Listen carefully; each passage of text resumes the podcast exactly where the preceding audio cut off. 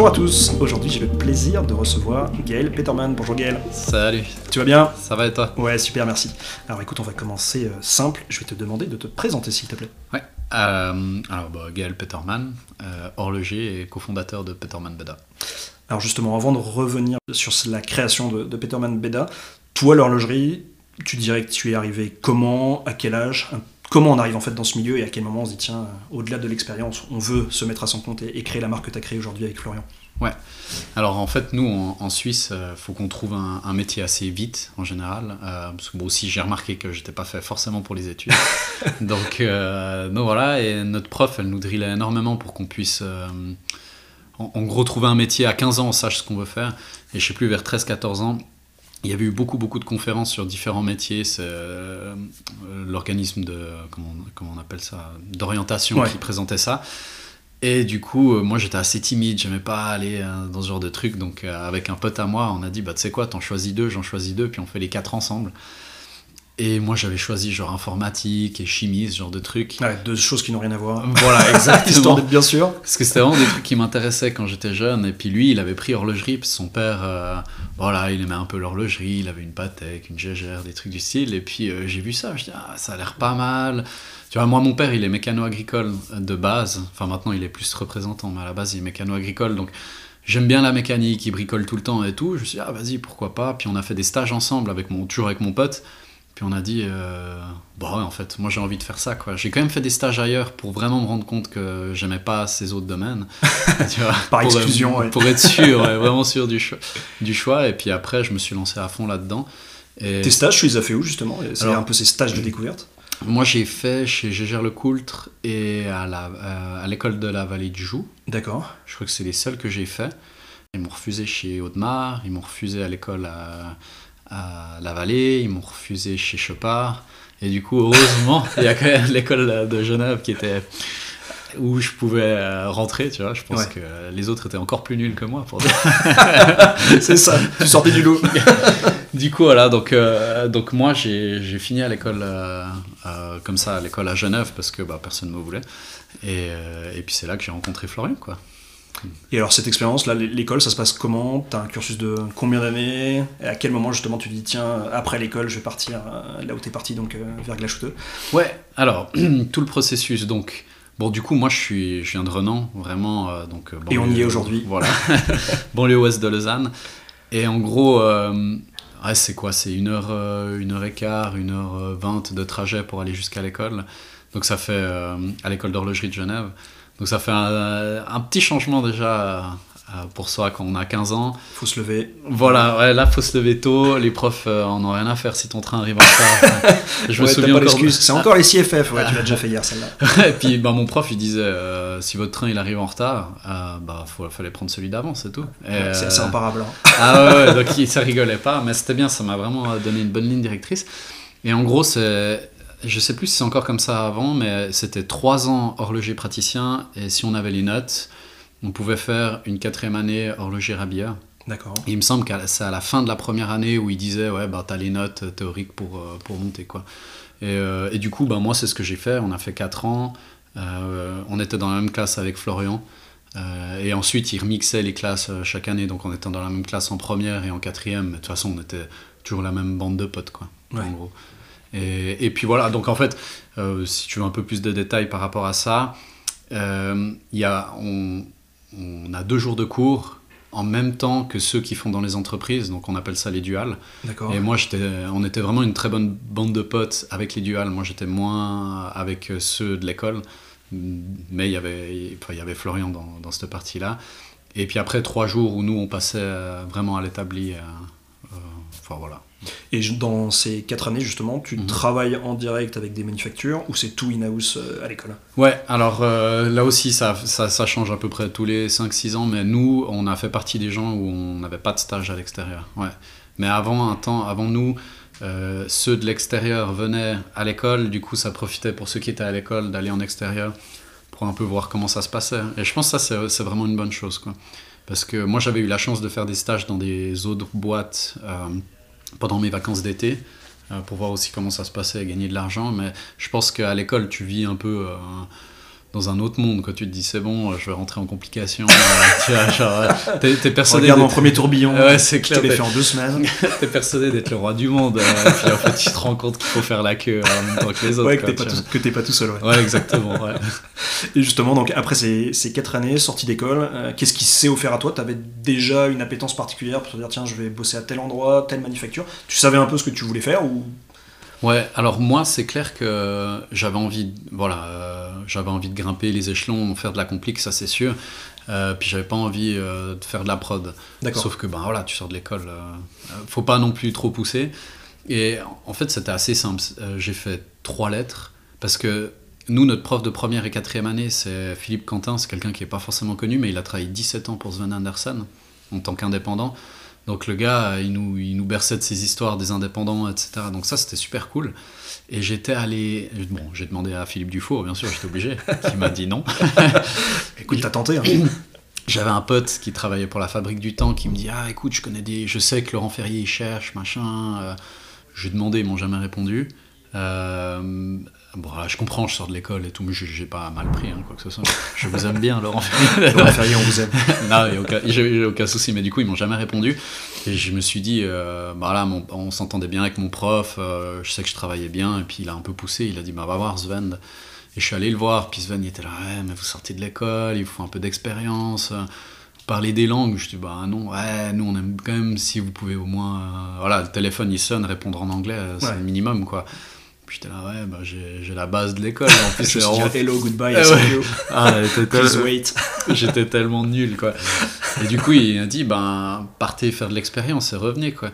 Et c'est vrai que euh, moi, j'ai- j'aim- j'aimais là où j'habitais, j'avais pas envie de partir, mais de plus en plus, à ce moment-là, il y a des gens qui me disaient, ah, je suis parti aux Bahamas, c'était génial. Bah, rien à voir avec l'horlogerie, Ouais, c'est mais ça ce que j'allais qui, dire. ouais. qui nous disaient, il faut partir, fait- faites-vous de l'expérience, il faut partir.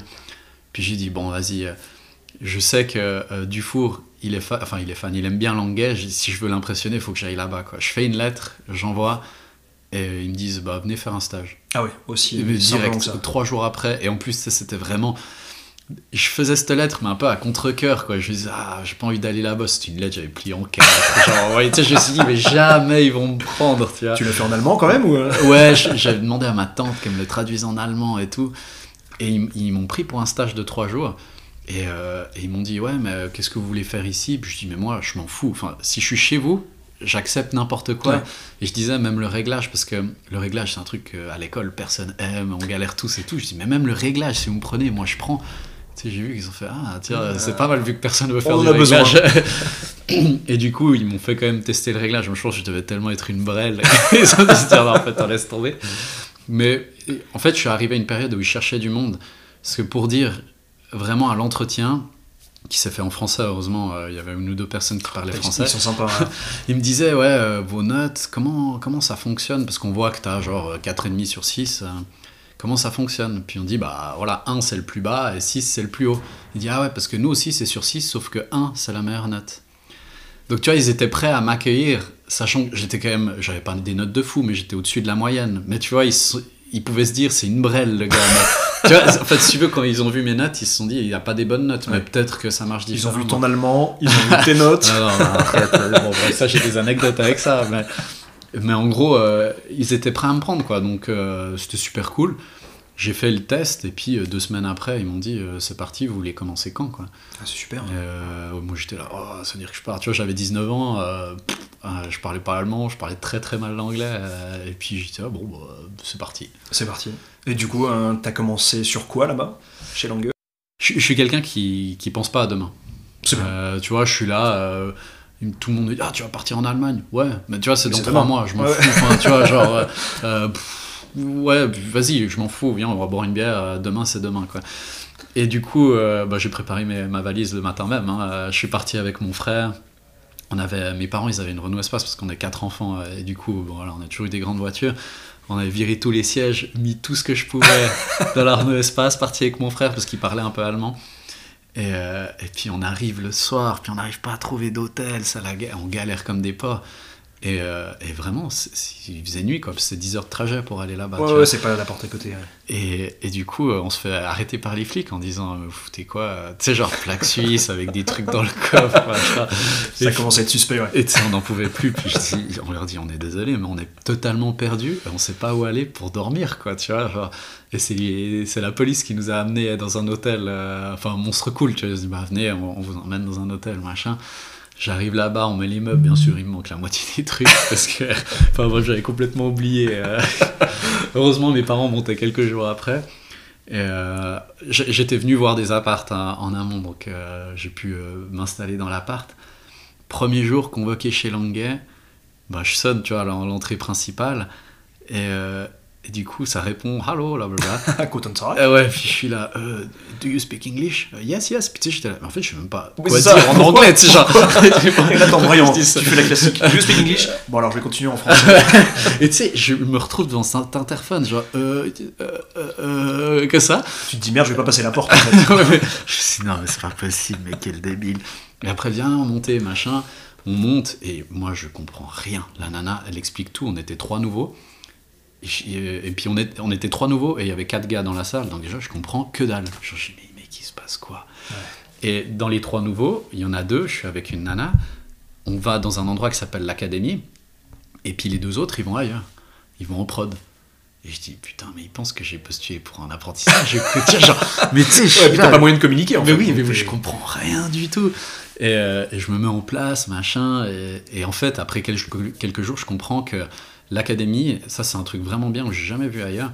En gros, quand tu arrives chez Languet, tu commences pas directement dans un atelier. Tu commences par te faire former. Et ils voient si jamais tu es doué, ils disent bon ben. Toi, tu vas aller plutôt là. S'ils voient que tu as un peu du mal, euh, tu vas aller plutôt dans tel département, etc. Ouais, c'est pour vraiment voir tout ce que tu sais faire ou pas, et puis Voilà. te dire tiens, t'es peut-être meilleur là-dessus, on va capitaliser là-dessus. euh, Exactement, Plutôt que ouais. te faire faire quelque chose dans lequel tu seras peut-être jamais euh, hyper bon, ouais. Ouais, exactement. Et du coup, en fait, les deux autres gars, il y en a un, Jonas, qui était déjà là depuis un moment, et l'autre, Ville, qui a commencé en même temps que nous. Mais les deux sont finlandais. Et du coup, c'était plus pour le, Jonas, c'était là pour faire la traduction à Ville. Et euh, pour que ce soit plus simple, Ville est directement allé au, au montage final. Euh, comme ça, il y avait euh, son pote qui était là pour traduire, pour, euh, pour tout faire. quoi. Ouais. Et du coup, je comprenais mieux. quoi. Mais il m'a fallu quelques jours pour dire à quel point je comprenais rien. Donc, c'est-à-dire que moi, j'ai eu une période de six mois où j'ai fait plusieurs trucs du pré-montage, du montage final, enfin plein de, plein de trucs différents. Puis après six mois, ils m'ont dit bah, tu peux monter, monter au, pré au montage final.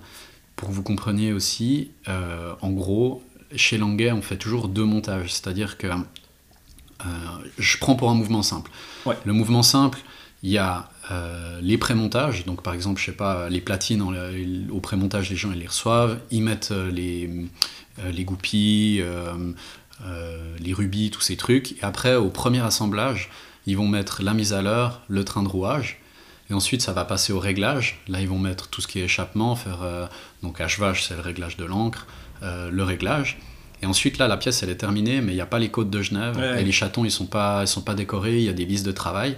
C'est envoyé au, à l'assemblage final. Donc ça, c'était dans no- notre atelier. Moi, je démontais tout. Je démontais les chatons.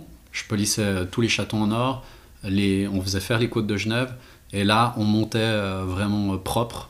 Et ensuite, on faisait le réglage final, réglage fin euh, chez nous. Et après, ça partait à l'emboîtage. C'est un truc que t'as vu dans d'autres euh, manufactures ou c'est vraiment spécifique à Langueux? Non, ça, en fait, si tu veux, c'est comme ça qu'on faisait à l'époque. Oui, c'est ce que j'allais dire, c'est Euh, plutôt voilà. la méthode plus ancestrale. Ouais. Ouais, mais en, en fait, tu vas avoir un Kari Voutilainen, un Philippe Dufour, ils travaillent tous comme ça. Ça. Recep, je sais pas, mais j'imagine qu'ils j'imagine qu'ils bossent comme ça, mais je sais pas. Nous, on bosse comme ça, parce que c'est plus simple en fait. Quand, quand ta montre, elle est montée pendant, pendant deux jours, enfin deux jours et demi, puis tu fais des retouches, parce que là, je parle que des mouvements simples, mais déjà les langues Heinz, où il y avait euh, par exemple euh, euh, réserve de marche et puis grande date, bah nous on recevait que le mouvement, et puis là on faisait tous les jeux de hauteur, de la grande date, de tout ça. Donc en fait tu démontes tes plaques, tu, tu pousses tes pierres, tu remontes tes plaques, tu sais, il y a beaucoup de manipulations, donc il peut y avoir de la poussière, ce genre de trucs. Puis tu vois, moi, nous un chrono où il nous faut plusieurs mois d'assemblage, pour le premier assemblage, ben, c'est clair que c'est trop sale pour, euh, pour laisser comme ça. Alors que dans les grandes manufactures, euh, ils peuvent tout monter d'un coup déjà parce que toutes les pièces elles fonctionnent quasiment nickel. Euh, et puis du coup, c'est monté en peu de temps, je, je sais plus. Allez, en comparaison, euh, quantième perpétuel Languet, L'objectif, c'est d'en faire entre 6 et 8 par, par mois. Ok. Et chez Patek, moi j'ai entendu dire qu'ils montaient, je crois, une à deux plaques par jour. Ah ouais. Tu vois, dans l'idée. Enfin, c'est ce qu'on m'a dit, hein, une fois de plus. Mais euh, tu peux être propre en une demi-journée, en un jour. Mais euh, en une semaine, c'est plus difficile d'être propre. Quoi. Ouais, bien sûr. Donc, euh, donc voilà. Donc, moi, j'étais au, au premier montage pendant un peu plus d'une année. Après, ils m'ont mis en complication. Moi, je voulais aller au chrono, mais ils m'ont dit bah, on a une place occupée. J'ai dit Oui, c'est ce que je voulais. C'est chrono, c'est ça. Et du coup, alors j'ai fait du quantième manuel d'abord et ensuite quantième perpétuel, mais ils sont très similaires les deux. Enfin bref, au niveau du mécanisme. Ouais, ouais, ouais, c'est pas très Donc en fait, j'ai quand je me suis formé sur le QP, euh, il y avait deux trois spécificités en plus à prendre en compte, mais c'était pas pas une grande différence. Et là, j'ai fait aussi un peu plus d'une année. Et après, j'ai fini au chrono parce qu'ils avaient finalement une place au chrono. Et en fait, si tu veux, mon chef, il me dit euh, avant les vacances de Noël, euh, il me dit tu te débrouilles bien, tu as une bonne prod. Occupé, j'avais vraiment, une- j'avais vraiment une très très bonne prod. Et je venais d'arriver au chrono. Il dit même au chrono, là, on sent qu'il y a un truc. Si tu es motivé, tu peux aller. Ça s'appelle l'atelier. En fait, c'est l'atelier de prototypage. Ils appellent ça l'atelier. Dis, moi, je sais que tu as les capacités d'aller là-bas. Euh, tu fais encore une année au chrono. On peut, on peut regarder comment les choses elles vont. Mais si tu vas là-bas, il faut que tu saches que tu restes 5 ans. Quoi, tu vois. Enfin, on n'a pas envie de te former pour que tu te tires derrière. Ah, ce que j'allais dire, parce que tu, tu parles du justement QP, quantième manuel, quantième perpétuel. Mhm. Toi, tu te dirais que ça prend combien de temps, que ce soit pour toi ou pour quelqu'un qui arrive là, pour vraiment être à l'aise euh, sur la façon de faire et sortir vraiment un travail qui est propre Parce que Ouais. j'ai- évidemment, c'est aussi beaucoup d'investissement pour, euh, pour les manufs. ouais. Bah ouais, exactement. Eux, ils comptent, ils comptaient 6 mois pour que tu aies 100% de prod, je crois. Environ, c'était ce qui était demandé. Euh, Moi, ça fait trop longtemps, je m'en souviens plus de combien de temps ça m'a pris. Mais Tu je sais que. un mois, hein. Non, c'était en tout cas pas un mois. Ça, c'est sûr que ça m'a pris un peu de temps, mais après, j'étais le seul à avoir 150% de, Ouais. de productivité. Ouais. J'avais un truc. Moi, je me souviens encore de ma, de ma chef. Elle me dit Mais comment tu fais? Et euh, en fait, il faut savoir que sur les, les- en tout cas les quantièmes perpétuels, il y a énormément de retouches à faire. On reçoit euh, le, petit cliquet de la grande bascule, tu viens, tu dois le mettre sur un posage, retoucher avec une meule, etc. Et moi, je me souviens, je prenais toutes mes pièces, tous mes posages, et tac, tac, tac, tac, tac, je retouchais tout. Mais généralement, j'avais besoin de faire qu'une retouche. Parce que, je sais pas, j'a- j'avais. Je sais pas si j'avais une certaine sensibilité, j'en sais rien, ou l'œil, mais j'avais besoin de faire qu'une retouche. Et peut-être que. euh, et ça, je le faisais quand je recevais mes composants. Donc après, je montais, généralement, c'était quasiment juste des- du premier coup. Mais tu vois, si jamais tu remontes ton composant, ton QP, puis t'es là, ah, je dois faire la retouche sur cette pièce, tu dois démonter, la mettre sur ton posage, faire ta retouche, nettoyer, refaire. Et, et là, là, tu perds énormément de temps. Et du coup, je pense que la chance que j'ai eue par rapport à ça, c'est que j'arrivais à faire mes retouches assez précisément, Ouais. euh, comme ça. Et, euh, et voilà, enfin, du coup, je gagnais pas mal de temps. Et ce qui, du coup, t'a amené à la partie, euh, la partie chrono. Ouais. Toi, t'as le choix de dire oui ou t'aurais pu rester, j'en sais rien, sur le Ouais, j'aurais pu ou- rester. euh, Ils sont flex là-dessus. ouais. Ouais, d'ailleurs, quand donc j'étais au chrono, ils m'ont proposé ça. Finalement, après, je me suis mis en couple avec ma, bon, ma femme d'aujourd'hui, mais et du coup, je me suis dit, ok, je sais que je vais pas aller euh, plus loin parce que je vais revenir en Suisse, parce que bien sûr, elle habite à Genève. Ouais, ouais. Tu l'as pas rencontré avec la shoot euh, après tes cours d'allemand. Non, non, non, non, j'ai cherché pourtant. Peut-être le fait que je parle pas un mot d'allemand. Grave. Non, en plus, on avait des cours d'allemand. Enfin, Langay, ils nous ont vraiment hyper bien accueillis. En fait, en plus, tout s'est passé euh, euh, hyper vite. Donc, en fait, si tu veux, euh, si on fait un peu le. Si l'histoire de Florian intéresse aussi un petit peu, mais. Bien sûr. euh, parce est qu'il- pas loin. il y, a- il y a- il y a tout qui, qui s'emboîte comme ça très vite. C'est-à-dire que euh, ça, c'est un peu avant Noël. Tu sais, il y avait. comment, comment il s'appelle euh, Swatch Group qui rachète à Winston parce que Florian était là-bas. Puis il sentait un peu le truc arriver où les prods commençaient à changer. Il y avait moins en moins de choses qui étaient faites chez Harry Winston. Puis je dis, écoute, euh, nous on avait un groupe WhatsApp avec plusieurs potes horlogers. Je dis, bah ça te dit, euh, viens bosser chez Languet. Tu vois, nous Ouais. on était potes avec euh, Florian, mais pas de là à me dire, il va venir, tu vois. Oui, c'est ça, ouais. Tu dis juste il y a une porte. euh, Ouais. Chez Harry Winston, le futur n'est peut-être pas comme ce que tu as connu aujourd'hui. a Ouais. C'est peut-être mieux pour toi de venir à Glachoute, ouais. Mais je, je m'attendais pas à qu'ils disent, bon ouais, vas-y, pourquoi il a pas. fait comme toi une valise le matin. Et... Mais déjà, donc au niveau période, mon chef il me dit ça avant de partir à Noël. Moi je me mets, je- on se met pas, en- pas vraiment en couple, mais on commence un peu à discuter avec ma copine pendant Noël. Tu vois, on se dit ah il y a quand même quelque chose, tu vois. Florian vient faire son test genre le 3 janvier. Il arrive, on va faire une grosse soirée le lendemain, le monstre cuite. Le lendemain, il, doit faire son test. Et il est pris direct. Le, enfin, c'est un test de deux jours. À la fin, ils disent écoute, euh, nous on te prend. Et, et je lui- moi, je dis à Florent, je dis écoute, mais il commence à se passer un truc avec une fille en Suisse. Moi, je reste, mais je sais pas combien de temps, quoi, Ouais. tu vois. Et finalement, il se dit non, mais euh, écoute, euh, enfin, quand il a vu mon parcours, il s'est dit mais putain, toi, tu fais des compliques et tout. Moi, moi j'ai fait de l'emboîtage pendant je sais pas combien de temps. Euh, et en plus, lui, il voulait. son objectif, c'était de, de- de travailler à Hawaï. Ah oui. Ouais, donc rien à voir. hein. Il Parfait euh, quand tu fais des montres. et il s'est dit vraiment, l'anglais, vu que tu apprends beaucoup, tu vois, tu fais quand même beaucoup de choses, ça peut être une bonne école pour ensuite dire, bah regardez, je peux faire du SAV et puis euh, se tirer à Hawaï, quoi. Ouais. Donc il se dit, allez, fuck, euh, tu vois, on y va, quoi. Et il, il m'a rejoint, genre, fin mars, début avril. Et à ce moment-là, je savais déjà que, tu vois, ça devenait sérieux avec, avec ma copine et tout. Et puis je disais, euh, écoute, voilà, je vais y aller. Euh, mais euh, on a habité ensemble, on était coloc, enfin bref, c'était vraiment une période, on s'est bien marré, quoi. Et, euh, enfin bref. Ah, vas-y, vas-y, t'inquiète. Non, mais je dis ça parce que, si tu veux, lui, pareil, il s'est de nouveau retrouvé à l'académie. Et puis, il faut savoir quand même que. Est-ce que lui parlait allemand? Non, non, pas du tout. Donc, Ah, euh, pareil que toi, t'as ah pu ouais. lui dire, ouais, Ah ouais. tu appuieras sur le petit bouton le jour 1, il dit juste euh, ya. Ouais, exactement. Mais tu vois, il était tout le long, il était avec moi. Je dis, vas-y, je te pose là. On faisait la traduction. Enfin bref, c'était, c'était, c'était vraiment marrant. Et puis, euh, l'anglais, faut pas le voir comme. euh, En tout cas, avant. Parce que maintenant, ça a beaucoup changé. hein. Il y a un nouveau bâtiment et tout.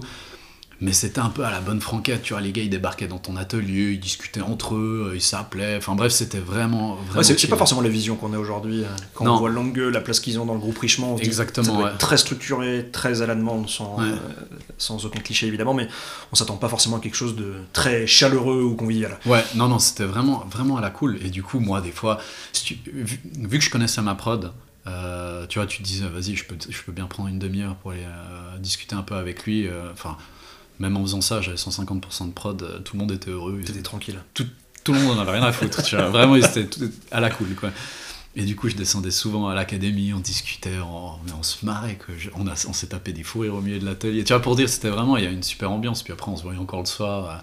Euh, tu vois, c'était apéro, machin. Tu t'es euh, pas dit justement, tiens, euh, tout ça tu vas le quitter quelque part, même si t'avais plein de bonnes raisons de, de retourner en Suisse. euh, Ouais, la, la décision a été vraiment simple parce que j'imagine que, que quand tu commences à être bien établi chez Langueux, tu peux aussi voir ta carrière évoluer, te dire en fait, je suis peut-être parti pour les 15 prochaines années et je peux Ouais. avoir une carrière super à tout point de vue. Ça doit pas forcément être simple euh, de prendre cette décision. Ouais, alors, euh, si tu veux.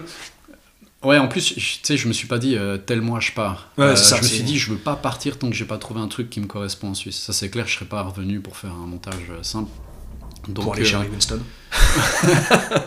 On échange nos places. Voilà, exactement, par exemple. Mais, et du coup, je me suis pas posé la question. Honnêtement, comme je te dis, vu que je pense même pas au lendemain, c'est clair que c'était cool, c'était une super période. Après, quand tu vois ta copine une fois par mois, euh, Ouais, de- il y a aussi là, regarde la message tu te dis, Ça peut être un peu compliqué, ouais. tu te dis, bon, euh, non, je m'en fous. en fait. et, euh, et si tu veux, la suite, euh, donc moi j'ai j'ai averti euh, mon chef, je dis, écoute, je pense que je vais gentiment trouver du boulot. euh, Enfin voilà, je sais pas trop quand je vais partir. Euh, Il dit, ok, bah, c'est cool, merci de m'avoir averti. Et, euh, et là, j'ai. Je voulais avoir des billets pour Baselworld, donc j'appelle mon ancien prof, mon, ouais, mon ancien prof, Philippe Quentin. Je dis, ah, t'as des places? Il dit, ah, j'ai pas de place, m'appelle Sven euh, Anderson. Euh, Lui, il doit en avoir, tu vois. J'appelle, il est déjà parti pour, euh, pour Bâle, mais c'est son employé.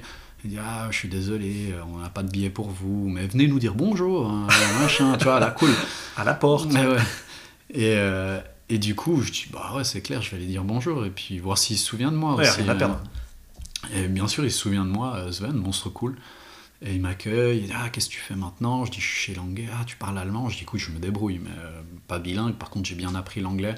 euh, parce que voilà, il y a plein d'étrangers en fait euh, chez Languet. Et on restait pas mal entre nous, donc j'ai appris, tu vois, avec des Hollandais, des Finlandais. Ah ouais, ils sont tous fluents, donc ouais, c'est Voilà. facile. Exactement. Non, vraiment. donc, il aimait bien ça. Il dit Ah, t'as fait des compliques, qu'est-ce que vous faisiez? Puis, tu vois, quand je lui explique, il dit Ah, tu faisais du, du vrai travail artisanal. Puis, il dit Écoute, euh, lui, il a toujours travaillé comme ça. Si tu viens, tu viens chez moi en tant qu'indépendant, et moi, je te fournis 50% du boulot. Donc, euh, tu payes là un bout de l'atelier, mais euh, en contrepartie, moi, Ouais, je déjà un carnet de commande à 50% rempli. ouais. Voilà, ouais. Et je dis, ah putain, c'est le rêve, tu vois. Avec, le- le deal du siècle, ouais. Bah C'est pas mal. Quentin qui faisait que de m'expliquer tous ces trucs.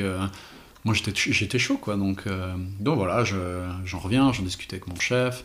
Il dit ouais, pas de souci, tu pars quand tu veux. Euh, je dis bah 1er septembre. Il dit ouais, moi ça me va. Et puis euh, quand ils ont su que je partais, ils m'ont dit euh, bah si tu peux arrêter le chrono et refaire du QP parce qu'en fait le QP t'as une production de malade. Tu vois, tu nous Ouais, donnes, ça les euh, arrange plus. Ouais, exactement. Donc moi, je- il m'avait déjà remplacé avant que je parte, euh, avec un gars qui venait de chez IBC, très, très sympa. Et, et du coup, voilà, moi après, je suis parti de, chez Languet comme ça. Je suis arrivé chez Sven. Et Sven, il dit Ah, écoute, en fait, j'ai pas trop de boulot. J'étais ah, bah, ça commence bien. C'est ça que ça commence bien. Et Nous sommes le 2 septembre. Ah bah, c'est ça, c'est vraiment ça. Et il me dit euh, Bon, bah, je suis désolé, j'ai pas trop de boulot, donc en fait, euh, euh, tu payes pas, tu payes rien, mais dès que j'ai un peu besoin de boulot, si t'as une matinée, tu me le fais gratos, quoi. Ok. Je dis Bah ouais, c'est parti. Donc, toi, t'es là. Bon, bah, moi, j'ai plein de trucs dans les tiroirs, donc tu vois, je m'amuse, euh, je fais des nouveaux balanciers pour des 64-90, des trucs du style. Toujours en contact avec, euh, avec mon prof à l'école d'horlogerie. Et à l'école d'horlogerie, tu peux amener des, des pièces pour des services. Ah, ok. Euh, et du coup, moi, mon prof, il me les envoyait tous. Tu dire, ah non, nous, on en a trop. Alors, c'était vrai, hein, tu vois. Genre, nous, on en a trop. Allez voir Gail Peterman, machin. Donc, moi, j'ai commencé comme ça. Et ce prof, aussi pour, euh, pour comprendre un peu tout l'historique par rapport à Christie's, ce prof, il travaillait pour Christie's à l'époque euh, quand il était indépendant. Tu vois, il était horloger là-bas, il faisait des viewings, etc. Et le jour où il est devenu prof, euh, il s'est fait remplacer par Nicolas Comernia et Sébastien Billière, je sais pas si tu connais. euh, De nom, ouais. de nom, ouais. Il s'est fait remplacer par, par, par les deux. et du coup, c'est Nico qui a repris le- sa place d'horloger chez Christie's. Mais euh, euh, Philippe, donc notre prof, il aimait bien venir quand même au viewing. Donc il se partageait les viewings avec euh, Nicolas Comernia. Euh, et puis du coup, des fois, nous, on allait le voir à l'école, machin. euh, C'était super cool. Et moi, je suis indépendant en 2014. 2015, il y a Aurel Bax qui commence euh, Philips. Et Ouais. il se tire avec. Il se tire, non, Nicolas Comernia se barre chez Philips. Chez Philips, ouais. Mais sans rien dire. Donc en fait, juste, il y a les viewings, il dit à. À Nico, il dit à, à Philippe Ouais, est-ce que euh, tu peux faire les trois jours? Puis bah, Philippe, il dit euh, Ouais, ouais, je m'arrange, je fais les trois jours et tout. Mais il, il était pas au courant, quoi. Ouais. Et, et moi, je viens voir euh, Philippe euh, une fois et je vois la directrice euh, Sabine Kegal qui vient et qui dit Mais Nico, euh, il bosse pour Aurel. Elle dit Mais putain, t'es pas au courant, elle était, elle était mais verte, quoi, Ouais. genre. euh, et du coup, euh, elle, est, elle est devant Philippe, puis elle dit Mais moi, je vais faire quoi maintenant? Puis il dit Bah, je te présente Gaël, indépendant chez Anderson Genève et tout. euh, et et j'avais déjà fait une réparation pour eux. Mais je pense qu'elle se souvenait pas. ou Ouais, j'avais réparé une, une, une aiguille Breguet, enfin j'avais dû refaire une aiguille Breguet pour euh, une montre de poche. Et puis du coup, elle me dit Ah, trop bien, euh, bon écoutez, euh, mardi, il faut passer, il faut enlever les bracelets, machin. Et tac, ça a commencé comme ça. Ah ouais. Vraiment, sur un coup comme ça. Donc vraiment, de la chance. Bon, déjà j'ai toujours gardé contact avec mon prof. et puis euh, que, bah, que Nico décide d'aller voir euh, Aurel. euh, enfin bref, tout s'est hyper bien passé. Et du coup, j'ai commencé avec Christie's comme ça. Et c'est eux qui me rapportaient le- vraiment le plus d'argent, euh, en tout cas au début. Quoi. Et pour Christie, justement, c'était quel type de tâche? T'avais un peu une spécialisation où tu faisais toutes sortes, toutes sortes de commandes? On faisait, on faisait plein. On faisait pas mal de trucs en fait. Euh, tu vois, en- enlever tous les bracelets euh, euh, cuir pour les remplacer les par du matériaux exotiques. Voilà, tous ces trucs, ça, il me demandait. Euh, et en fait, quand tu fais du cataloguing euh, pour les pièces, tu dois euh, faire des photos, euh, tu vois, des numéros de série, ouvrir les fonds, etc. Et sur les pièces chères, c'était toujours moi qui ouvrais les fonds, tu vois, ils demandaient jamais aux experts de le faire. Et je pense qu'au fur et à mesure, ils ont remarqué que ça allait beaucoup plus vite. C'est moi qui faisais les photos de tout, tu vois, genre, donc ils me donnaient... Donc je passais beaucoup de temps dans, chez eux à, à ouvrir des montres, machin. Donc ça, c'était une, une bonne partie. T'avais justement toi l'expertise pour te dire tiens, euh, j'en sais rien, on ouvre une Newman, on ouvre je ne sais quoi, tout est legit, etc. Ou justement ça repassait entre les mains de quelqu'un d'autre derrière. Ça, ça, c'est tellement compliqué. Parce que je veux dire, c'est un peu le nerf de la guerre aujourd'hui et ce sur quoi on pas mal de gens les attaquent. C'est oui, Ouais. c'est vendu en l'état, mais tu retrouves pas mal de choses un peu dodgy à droite à gauche. Ouais, alors si tu veux, moi j'ai une expertise que sur le mouvement. Ouais. Tu vois, je vais venir, et, et encore, tu sais, genre, t'as des gars, parce qu'il faut, faut pas oublier que les gars ils sont tarés, tu sais, ils vont regarder, ah mais ça c'est un, un Valjoux euh, sept- euh, 700, attends, attendez, 727, mais c'est pas un 727B qui B, date ouais. de telle année, de machin, de trucs. Je dis écoute, moi je Écoute, que- c'était au mois de juin, euh, mois de janvier, je suis d'accord. Non mais les, Ah, les gars ils sont fous. Moi. Moi, j'ai pas une expertise historique. Euh, je viens, je dis écoute, cette pièce, elle est pas d'origine ou machin, purement mouvement, mais l'aiguille, ça, c'est les experts, c'est pas mon je problème. dire, c'est notre taf. ouais. Ouais, ouais, c'est vraiment. euh, moi, j'ose rien dire par rapport à ça. On me demande d'ouvrir, j'ouvre, compare les numéros, euh, les trucs du style. Si je vois un truc un peu bizarre, je le dis. Mais de toute façon, faut savoir que les gens en ont rien à foutre quand tu leur dis, ah, mais les huiles, elles sont sèches, machin. pff, ouais. Que ce soit l'acheteur, leur vendeur, ils en ont rien à foutre. Ouais. Ils veulent pas payer un centime de plus, quoi. Et c'est ça. De temps en temps, ça arrive et c'est cool. euh, voilà, mais après, quand il y a une pièce qui casse, je dis, bon, tant mieux, comme ça, je, je profite de tout réviser d'un coup. tu vois. Tu vas l'avoir passé celle-là. Mais je vais pas faire ma mauvaise langue parce que j'ai fait quand même beaucoup de révisions. euh, en fait, j'ai fait beaucoup de Patek et Rolex majoritairement. Donc Rolex, c'est moins prestigieux euh, d'un point de vue mouvement. C'est vrai que j'ai pu réparer des Rolex de dingue, mais dedans ça reste du Valjoux, Oui, oui, euh, pas... des choses comme ça. Mais par contre, ça tourne, ça marche, y a pas de Ah, problème. Ça, c'est des beaux tracteurs. ça, c'est cool. Et puis après, des Patek, ben, ouais, j'ai fait quand même des très jolis Patek. Tu vois, les 2497, 2499, ces références, moi j'en ai fait beaucoup des chronos comme ça. C'est vraiment. euh, ça, ça c'est cool. Franchement, y a, tu vois, quand tu disais à un gars, bah regardez, moi je pourrais te montrer, après j'ai fait des petits catalogues que j'envoyais aux clients où je dis, mais regardez, il y a de la rouille ici, machin, il faut quand même la stopper, etc. Et puis euh, après, je leur montrais le avant-après et tout. Jamais eu de retour des clients s'ils aimaient, je sais même pas si Christy ils ont renvoyé le, le C'est ce que j'allais dire, je suis pas sûr qu'ils envoient tout le détail. Ouais. Est-ce qu'il le faisait ou pas? J'en j'en sais rien. Puis bon, je m'en fous finalement. Ouais, Mais- moins, tu fais un travail propre et puis tu as accès à des pièces d'exception. hein. Voilà, exactement. Et puis j'ai eu le droit à, à avoir euh, autant des, pièces bracelets, des pièces de poche. Ce qui est cool, c'est que les collectionneurs de pièces de poche, eux, ils veulent que ce soit bien fait. Tu vois. Donc euh, ils- en général, ils ont un regard et surtout sur le mouvement, enfin, la- on va dire l'ensemble de la pièce pour qu'il soit vraiment parfait, Ouais, avec toute la connaissance derrière de tiens, telle pièce doit être là. Ouais, ouais. Alors que oui, les, les montres bracelets, il y a un peu. bah, Il y, a- il y y a de tout, quoi. Ouais, ouais, Il y a l'acheteur qui a de l'argent, il y a l'acheteur qui connaît, il y a l'acheteur qui a, qui a de l'argent et qui connaît. Ouais, ouais, ouais, non, mais ça c'est clair, il y, y a vraiment de tout, quoi. Et c'était une chouette expérience parce que euh, aussi je faisais les viewings, donc j'avais accès aux journalistes, aux clients euh, directement. Alors faut faire attention, tu vois, tu vas pas dire, Eh, salut, machin. euh. Et, je, et je suis pas, tu vois, je suis pas comme ça, je vais pas m'installer à la table, Eh, salut, comment ça va les gars Salut, moi c'est Gaël. Donc, euh, donc non, mais ça- c'est vraiment, ça a pris plusieurs années pour que je sois de plus en plus à l'aise. Et puis maintenant, euh, tu, ces collectionneurs, euh, euh, on les connaissait avant de sortir notre pièce, il y a, y a beaucoup de gens qui disent ah ouais, mais vous, vous avez démarré vite. Je dis ouais, moi je suis, indépendant depuis 2014. Faut pas que tu oublies ça. Donc euh, c'est sûr, on est arrivé dans la bonne période. On est arrivé, bon, oui et non, Euh, parce que voilà, si je continue mon histoire, donc euh, indépendant, etc. Florian, en 2016, il dit ah j'en ai un peu, un peu marre de l'Allemagne, j'ai besoin de rentrer et tout. Euh. Et puis euh, il faut savoir que Languet et Jager Lecoult sont très proches, ils ont euh, souvent des, bonnes relations et tout. Ils disent mais donc Florian partage comme quoi il veut rentrer, il dit bah si tu veux on, peut t'organiser un test chez euh, quoi. Et il dit bah vas-y pourquoi pas. Et il va là-bas et il dit mais c'est pas possible en fait, tu vois genre euh, je, je peux pas retourner, c'est énorme, je sais plus. Je veux pas dire n'importe quoi. Ils sont plus de 1000, c'est sûr, mais je crois qu'ils sont 1002 ou 1003. Ouais, J'avais eu l'occasion de visiter. euh, Ah, ouais, c'est- énorme. c'est hein, une c'est- machine bien huilée. Ouais, ouais, ouais, ça c'est clair. Et, et il Trois heures de temps pour assembler une Reverso. ouais. Ouais, tu vois. non, mais- Enfin bref, quand tu viens de chez Languet, euh, Ah, tout, tout est un peu à l'arrache, machin.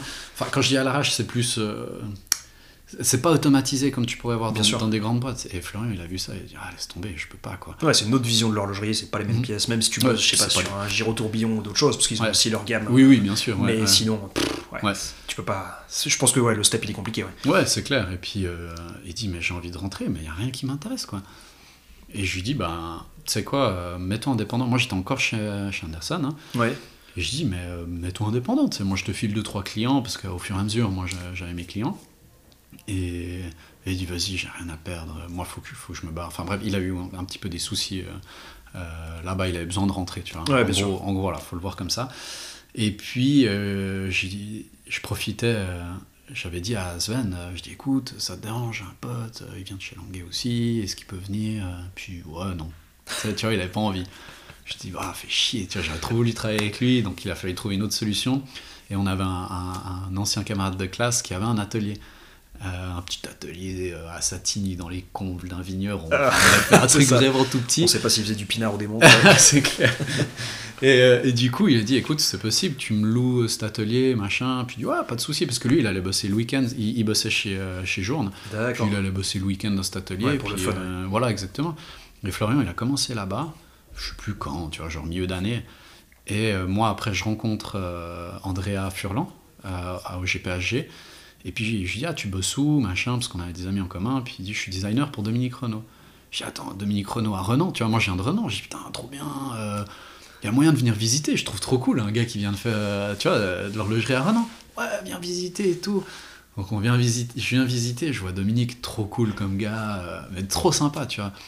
Et je dis, mais moi, il faut que je monte mon atelier, parce qu'aussi j'avais besoin gentiment de, partir euh, de Genève, tu vois. Je me sentais plus trop à ma place euh, chez Sven. C'est quelqu'un d'extrêmement gentil, j'ai zéro souci, hein. vraiment, je suis pas parti à cause de lui ou quoi que ce soit, mais j'avais besoin d'avoir un peu mon truc, parce que tous les gens disent ah vous bossez pour Anderson. Je dis, non je bosse pas pour Anderson ouais c'est compliqué en termes d'image ou voilà, même de construction ouais. t'as besoin un peu de te, séparer et tout. Et, du coup euh, je vais visiter. Je dis ah mais il y a de la place euh, dans ce dans, dans, ces locaux parce qu'il faut voir euh, les voilà le bâtiment s'appelle les IRL les imprimeries réunies de Lausanne c'est un bâtiment énorme et c'était vraiment euh, mondialement connu. Quoi. Les catalogues Christie's, tout ça, euh, c'était tout imprimé là-bas. Ils faisaient de l'impression d'art. Euh, ils étaient mondialement connus, vraiment. Et en fait, après, quand il y avait la concurrence, je crois que c'était concurrence turque euh, qui faisait beaucoup moins cher, mais moins bonne qualité. Mais euh, voilà, on, sait ce que c'est les années 2000, euh, on s'en fout. Et du coup, il y a eu le déclin jusqu'au moment où il fasse faillite. Et le problème, c'est que le bâtiment, la structure, elle est classée. Ouais, elle est classée, tu peux rien refaire d'autre. Donc voilà, donc ils ont pu refaire l'intérieur en plusieurs locaux et tout. Et, Dominique, il me dit, il y, a, y, a un 30 mètres carrés en dessous faut regarder avec telle personne. Donc moi je m'organise avec la personne, puis elle me dit ah ouais mais on aimerait la louer. Enfin bref c'est compliqué tu vois. Et puis après, euh, il y a un gars qui m'appelle, il dit Ouais, mais peut-être qu'on peut s'arranger, parce qu'en fait, Dominique Renault, il loue 50 mètres carrés, et à côté, il a demandé qu'on garde 50 mètres carrés. Euh, je sais plus combien j'ai dit, mais il avait 100 mètres carrés, euh, et à côté, il y a 50 mètres carrés qu'il voulait garder le jour où il a grandi. Ouais, c'est ça, comme ça au moins il n'a pas besoin de se remettre autre part. Voilà, mais sauf qu'il loue pas cette parcelle, mais vu que c'était un des premiers à s'installer là, il a eu un peu un truc de. voilà. vous me la louez pas, même vous me la gardez. Ouais. Et bon, tu, on connaît les régies. et leur ah patience. Et du coup, ils ont dit, mais il n'y a pas moyen de sous-louer ça. Le jour où vous avez de la place, vous, mettez. Euh, voilà. Et en gros, c'est comme ça que ça s'est passé. Et, parce que moi, je, ne me sentais pas de partir et d'ouvrir mon atelier. J'avais besoin encore de quelqu'un qui puisse nous aider. On n'avait pas toutes nos machines. Je te montrerai, j'ai une petite vidéo aussi de ça. Parce que pour l'histoire, c'est marrant. Il faut. Et du coup, on décide, on décide de s'installer euh, là avec Florian. On emménage. Euh, vraiment, c'était en hommage à Noël 2016. Euh, Donc 2017, on commence là-bas. Et moi, j'avais eu euh, des contacts avec Adler, la bijouterie, et en gros, ils avaient 30 montres. Et fallait, c'était des montres de vitrine, fallait les repolir. Et puis, je sais plus s'il fallait pas, je, sais plus s'il fallait pas les, juste faire un service. Je me rappelle plus, mais je sais qu'on devait polir les boîtiers et on n'avait pas encore de polisseuse. Donc là, j'ai la vidéo, Et en gros, on avait pris une, on avait pris une euh, perceuse à colonne qu'on avait retournée et puis on avait mis nos broches de polissage. Ça c'est beau, ça c'est du travail bien fait. et, je, crois que la vidéo elle date du, du 7 janvier ou du 3 janvier, donc c'est vraiment euh, droit derrière. On a dû commencer à bosser parce qu'on devait livrer les, les, premiers trucs. Et, je Florian par terre en train de polir son truc. Enfin bref, c'est hilarant de dire vraiment on a commencé avec, euh, avec quasiment pas d'outils. Heureusement Dominique était à côté, puis au fur et à mesure on a, on a eu nos machines qui, qui entraient qui entrait comme ça, quoi. Et à la base, on est arrivé, Florian était, aussi, était encore indépendant, tu vois. Euh, je lui ai dit, moi je vais m'installer à Renan, est-ce que tu veux venir? Ouais. Euh, bah écoute, euh, quand tu as un peu d'argent, tu payes un peu le loyer, ou un petit peu de machine, ou comme ça, on s'arrange, t'inquiète pas, t'embête pas, quoi. Et puis ça a commencé comme ça. 2017, moi 2017, je me marie avec la même donc j'ai bien fait de rentrer. donc en 2017, je me marie et puis je me dis, bah faut que je change mon statut, je peux plus rester indépendant, faut que je crée une SARL. Et à ce moment-là, Florian, il est toujours un peu, euh, tu vois, ça fait moins d'une année qu'il est rentré, il sait toujours pas trop ce qu'il veut faire. il, se cherche un peu, ouais. Ouais, et puis même pendant un temps, il se dit, ah, est-ce que je retourne en Allemagne, euh, machin? Je dis, oh, ah non, reste là, tu vois. T'es rentré, tu restes. et du coup, je lui, dis, écoute, euh, je vais faire une SARL, est-ce que euh, je fais G. Peterman, tu vois, genre la, SARL, et puis, euh, et puis tu, je t'emploie, tu vois, je te paye pour euh, faire des services, ou alors tu, on fait un truc ensemble. Puis là, pareil, de nouveau, tu, je lui ai un peu posé la question pour, pour me dire, je veux pas faire le gars qui fait les trucs dans mon coin, puis il me dit, ouais, vas-y. tu vois, parce que faut vraiment se mettre un peu dans l'idée où Florian, il est pas du genre à, à aller de l'avant, il est toujours assez, il est assez réservé. Et puis euh, il y avait cette histoire où il savait pas trop ce qu'il voulait faire plus tard, machin. Et je dis, ouais, vas-y. On crée euh, Peterman Beda, mais vraiment sans même se dire qu'on va Ouais, faire sans des savoir, t'avais rien en tête, tu t'es pas dit tiens, ça y est, c'est parti. Ouais, on voulait continuer à faire de la restauration, nous on aimait bien, mais on voulait voilà, créer Mais un Peterman statut, Beda. euh, euh, Plus carré, ouais. Et puis, euh, et puis avec un de ses potes, à un moment, on se dit, ah, qui est constructeur, euh, on dit, ah, vas-y, on, on fait un projet, un petit projet, on reprend un mouvement, on refait les ponts, platine, mais on prend le même rouage et tout. On se dit, euh, ouais, alors on commence l'idée, et j'ai retrouvé encore une vieille photo de vraiment de notre tout premier mouvement qu'on avait, on avait fait le concept, parce que moi j'avais plein de Valjoux 72. Et du coup, j'y viens, on reprend. euh, Ouais, tu reprends cette base-là. voilà, exactement, et, et on repart, quoi. Et là, à ce moment-là, Dominique, il nous dit euh, J'ai besoin que vous m'aidiez, je dois sortir la pièce genre en novembre, et on était, on était en juin, il n'y a rien qui est prêt, genre rien. Et du coup, euh, vous pouvez angler deux kits, donc on a fait les décors de deux kits. Florian, il a monté un mouvement complet, parce qu'il faut voir le mouvement de Dominique Renault, hein, c'est vraiment. euh, de toutes les fa- Enfin bref, il faut voir ça comme un comme un parallélépipède rectangle. Désolé, je dis le nom, mais euh, genre un cube allongé. D'accord, Ouais, ouais. c'est le nom. Ça parle aux gens, ça parle aux gens. Et il faut, faut se dire qu'il y a des rouages de tous les côtés, d'accord C'est c'est vraiment euh, un système de montage qu'on n'a pas l'habitude de faire. quoi. Et, euh, mais c'était un- une montre montée non fonctionnelle, parce qu'après l'échappement était hyper spécifique, etc. Et c'est Dominique qui avait fait le deuxième kit euh, en montage normal. Puis après, il dit, bon, bah, combien je vous dois? Puis on dit, ben, viens, on fait un échange. Quoi. Nous, on, on rêvait de faire un mouvement, mais vu que notre pote il est constructeur pour une autre marque, on faisait ça un peu le soir, euh, putain, on avait plus boire des bières que vraiment construire un mouvement. C'est l'idée qui, qui germe, euh, mais qui prend du temps, ouais. Et du coup, euh, et on, lui- on lui dit, ouais, ton, ton constructeur, est-ce qu'il pourrait pas nous faire un truc? Parce qu'il faut savoir que Dominique, il a plein d'idées, euh, il construit un peu comme ça, mais après, quand il faut vraiment passer à la construction, c'est son constructeur qui faisait. Ouais, bien sûr. Et, euh, et du coup, il dit, ouais, vas-y, on échange nos heures, quoi. Nos constructeurs, ils développent un mouvement. Mais toujours sans... euh, euh, à la base, on devait tout faire les composants nous-mêmes, parce que vu qu'on n'avait pas l'argent pour commander, euh, ça a été développé dans ce sens-là. Et, euh, et du coup, on avait toujours l'idée de... euh, en fait, on avait bien, bien développé euh, ce Valjou, puis là, on s'est dit, ah, mais on peut recommencer depuis le début. Puis on dit, ah, mais on aime bien, euh, tu vois, les dimensions, euh, euh, l'idée de la seconde morte, euh, voilà. on dit, viens, on garde le, le, le même plan, le, le même rouage, enfin pas le même rouage, parce que c'est même pas le, même pointage. Ouais. Nous, on aime bien le pointage, on garde le même pointage, mais on, on commence vraiment tout de A à Z, mais on garde le même pointage. Euh, Il y a juste euh, l'assortiment, ce qu'on appelle, donc c'était roue d'échappement, encre et double plateau, qui sont du Valjou, parce que ça, c'est le nerf de la guerre. Pour s'en procurer, c'est vraiment très compliqué. Euh, et du coup, on part là-dessus. Moi, je vais. Enfin voilà. On part là-dessus, on fait le concept, et là, il y a un client de chez Christie's qui est de Lausanne, où on a réparé sa montre, il vient nous voir, puis c'est un gars, tu des fois, il, il- je sais pas comment dire, il. mon- monstre. Ok, on, on voit un peu les gars qui achètent des belles montres chez Christie's, tu vois, genre. euh, Très, euh, très, un peu pompeux, machin. Ouais, pas, sûr. tu vois, pas du tout le gars. Le gars, il est venu en scooter, machin. Ah bonjour, super, des jeunes, euh, des jeunes qui font de l'horlogerie à Renan, machin. Tu sais, tu vois, genre. Ouais, c'est pas ah ouais. l'acheteur cliché euh, Ouais, exactement. Super cool. Euh, on on enfin bref, il a des sorties. Genre, mais on est mort de rire. Quoi. Il a vraiment des fois des sorties à la... vraiment à la cour. Quoi. Et, et il dit Vous faites des montres, vous? Euh, Non, mais on aimerait bien euh, un jour. Voilà, on lui explique l'histoire. Ah, bah écoutez, si ça me plaît, moi je vous paye en avance et puis euh, vous me faites un prix. Tu vois, genre un peu souscription tu Ouais, vois, bien dans sûr. l'idée. Ouais. Euh, moi j'aime bien l'idée. voilà, vous me tenez au courant. Ouais, sachant que le mec n'avait aucune idée de ce sur quoi tu travaillais. Voilà, exactement. là. Mais c'est juste, je crois en toi, je crois en vous, et, Ouais, et puis on s'en reparle quand vous allez sortir quelque chose. ouais. Voilà, puis tu vois, deux jeunes à Renan, lui ça, ça faisait marrer Ah quand ça sûr. l'horlogerie à Renan, c'était cool. Donc on le rappelle quand la montre est finie, tu vois. Ça c'était, euh, on se voit, on se voit en 2018. Attends, non, on se voit en 2017, 171. On se voit en 2017. Et ça, 2018, le mouvement il est fini d'être développé. Ok. On lui montre, il dit ah c'est cool, euh, mais j'aime pas le cadran, et des aiguilles. Bon ok. euh, Bah, on te livre que le mouvement. Écoute, non, non, mais euh, tu vois, nous, euh, tu vas vendre une, une montre, euh, enfin, vendre une montre, le, le gars, il soit intéressé, c'est ouf et tout. Ouais, fait, bah vas-y, nous, on te fait le cadran que tu veux, tu vois. Donc il dit, ouais, je veux de l'or jaune, je veux un cadran comme ci, comme ça, donc on lui le fait, il nous avance l'argent. Et puis, on a les proches qui nous aident. Et on a un sous-traitant de décolletage qui, où on avait une grosse facture chez lui, il a dit, vous me payez quand vous voulez. Ah ouais, ça c'est. Monstre cool, le gars, vraiment Ouais, trop gentil.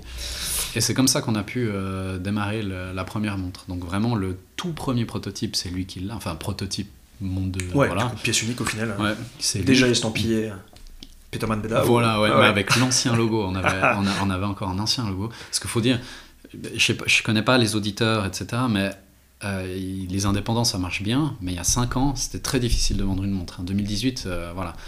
Ce que j'allais dire, c'est un, très bon point que tu viennes là-dessus. On peut faire une petite, petite aparté. Ouais. C'est vrai Ouais. qu'aujourd'hui, 2022, 23, 24, et puis peut-être les, les 15 prochaines années, euh, ça a le vent en poupe. Il y en a de partout et avec Ouais. des productions géniales. Mais comme tu dis, ouais, 2018 et même peut-être avant, euh, Ah, il y a eu des phases très très très compliquées. Si on s'appelait pas euh, du four au jour, et encore, même eux ont éclos parfois un peu plus tardivement qu'escompté. Mais ouais, ouais, c'est pas qu'un monde simple où on s'installe et on crée sa pièce. Ouais. Clairement.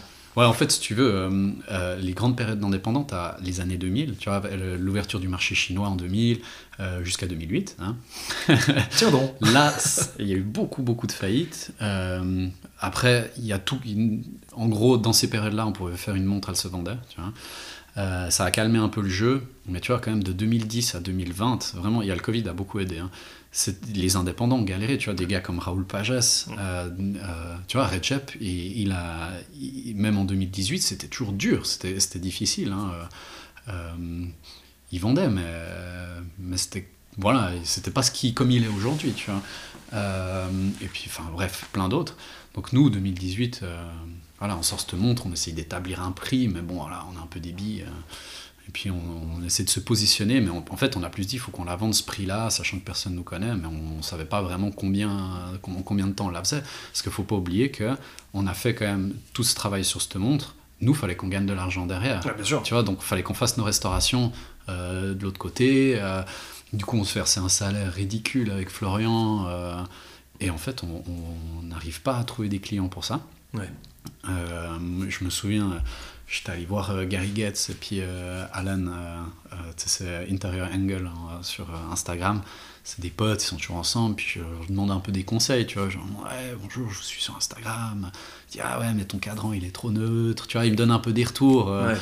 puis il dit mais, mais c'est cool, on voit qu'il y, a un- il y a- il y a un travail, mais il faut, il faut pousser un peu le cadran, etc., les aiguilles. Je dis ah, ok, merci euh, du conseil. On est allé faire notre premier... Ah oui, ouais, ah putain, il y a Baselworld. Ah, je crois que c'est 2018. Il y a... euh, euh, on va à un... Comment ça s'appelle euh, ouais, Watch Fair. Ouais. Euh, ouais, ah, au- Désolé, ça fait vraiment le, le- le trou de balle de base. Désolé, je connais pas le c'est c'est le Watch Fair. Ah, Non, non, pas du tout. J'arrive pas à retrouver le mot français.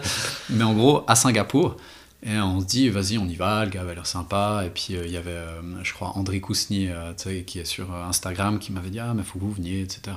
Du coup, on se dit, vas-y, on va, ouais, je vais ramener des potes, machin. On se dit, ouais, bon, s'il faut aller à un endroit, c'est là-bas. On y va. Et on vend, on vend rien, quoi. Enfin, les gens sont pas intéressés. Ils nous disent, ouais, le mouvement, il est cool, mais votre cadran, bof, quoi. Enfin, moi, Ouais. ça me donne pas envie de la porter et tout.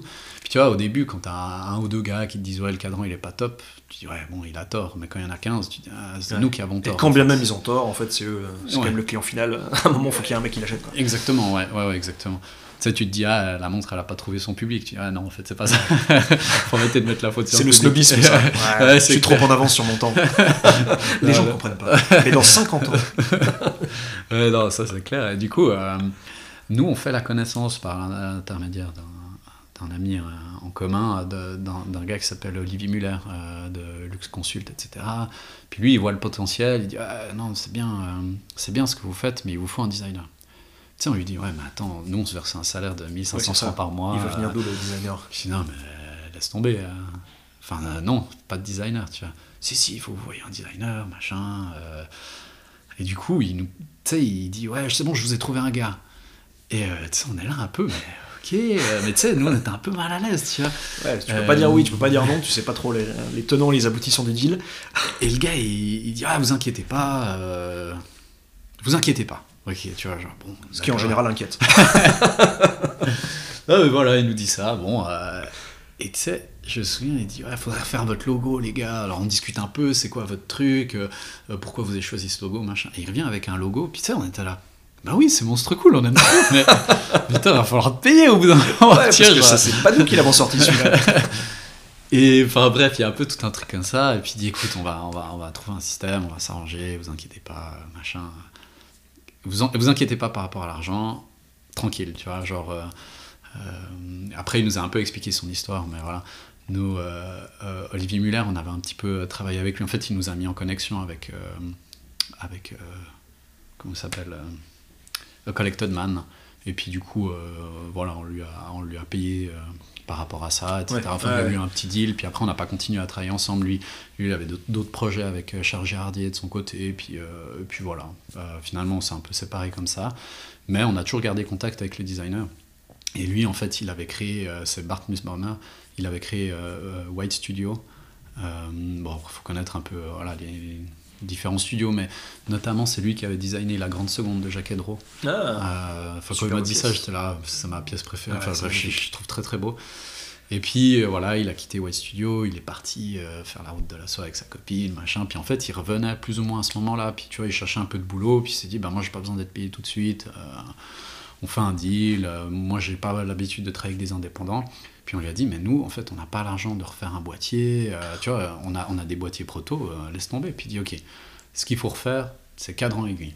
Euh, ça, ça change tout. Votre boîtier, il a dit, il est simple, il est bien, c'est un bon pr- premier boîtier. Voilà, fr- franchement, non, il n'y a pas besoin de le refaire. Et il dit, mais vous, votre mouvement, il est cool, il faut le mettre en valeur. Et puis là, il y a tout un travail sur design, etc. Donc on refait cadran aiguille avec lui. Et puis là, on doit présenter la montre pour Baselworld. Et là, euh, donc euh, il y a le Covid qui commence, on en- commence à entendre, on peut en entendre parler. Il y a le SIHH qui dit nous on arrête tout.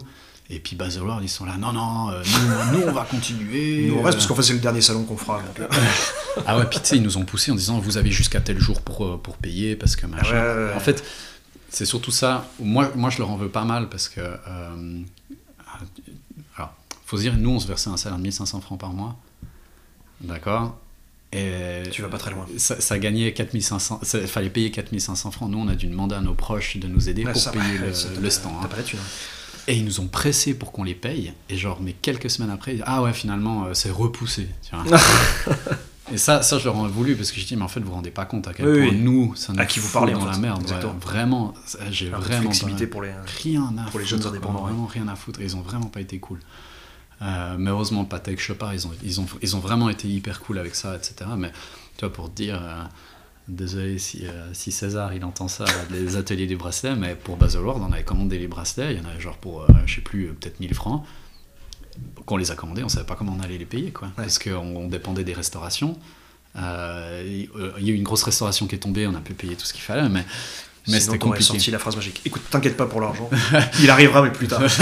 non, non, on a, on a toujours payé nos, nos- nos sous-traitants à temps, Ouais, c'est ça qui est complexe. part- à part celui qui nous a dit qu'on pouvait le payer quand on voulait. hein. Ouais, ce qui est faire. Donc, euh, donc voilà. Mais, euh, mais voilà, pas de Baselworld. Nous, on est là, fait chier et tout. euh, et finalement, tant mieux, parce qu'avec le Covid, Comblémine ont eu du retard pour les cadrans, etc. Donc on a pu la sortir quand À quel moment vous êtes dit justement les cadrans, euh, ça va être Comblémine qui va les faire? Et ben en fait, c'est un, un- un collectionneur qu'on a vu à Singapour. Euh, comment il s'appelle euh, sur Instagram C'est euh, IG, euh, Instagram, IG Watch Lover. Ouais, ouais, je vois très bien. Mike, qui dit, euh, qui dit, faut que vous allez voir Comblémine, ils sont super bien. Quoi. Vous, vous les connaissiez avant Que ce soit toi ou Florian ou... Non, non. C'est pour ça qu'ils sont hyper connus effectivement dans, Ouais. le, monde, dans le monde du cadran, mais Ouais, mais tu vois, c'était 2018, Ouais. donc euh, on connaissait, les gens connaissaient quand même déjà, ou 2019, enfin bref.